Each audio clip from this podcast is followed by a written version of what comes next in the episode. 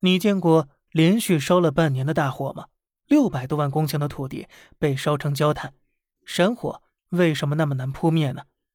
二零二二年八月十七日以来，重庆多地发生不同程度的森林火灾。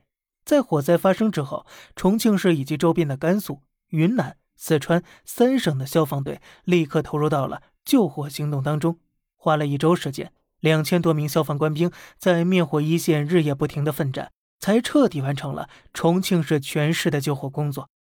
那么，为什么山火这么难扑灭呢？在大火熄灭之后，相信大家都有疑惑：为什么重庆短时间内居然有多地起火？难道有人为因素在里面吗？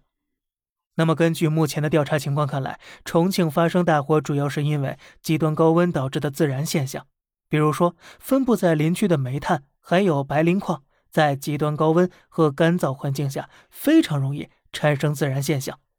还有一些表面呈现凹陷的山石或者崖壁，它们会将阳光汇聚成光斑。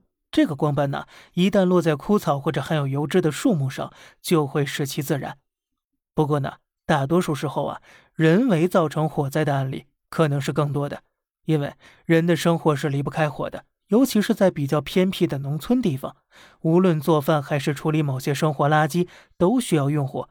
可是，只要有一点点火星意外出现在森林里，很有可能引发大火，比如说这一次重庆火灾，有一处山火呢，就是由于老人燃烧野蜂包引起的；还有一处呢，是高压电线脱落所导致的。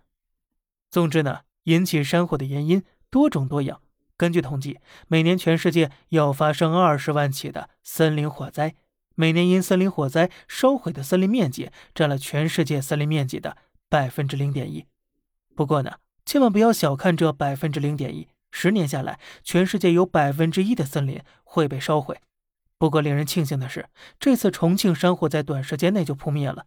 否则，山火一旦蔓延，后果我们可能是难以承受的。而澳大利亚就是前车之鉴了。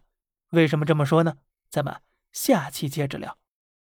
好了，这里是小胖侃大山，每天早上七点与你分享一些这世上发生的事儿，观点来自网络。咱们下期再见，拜拜。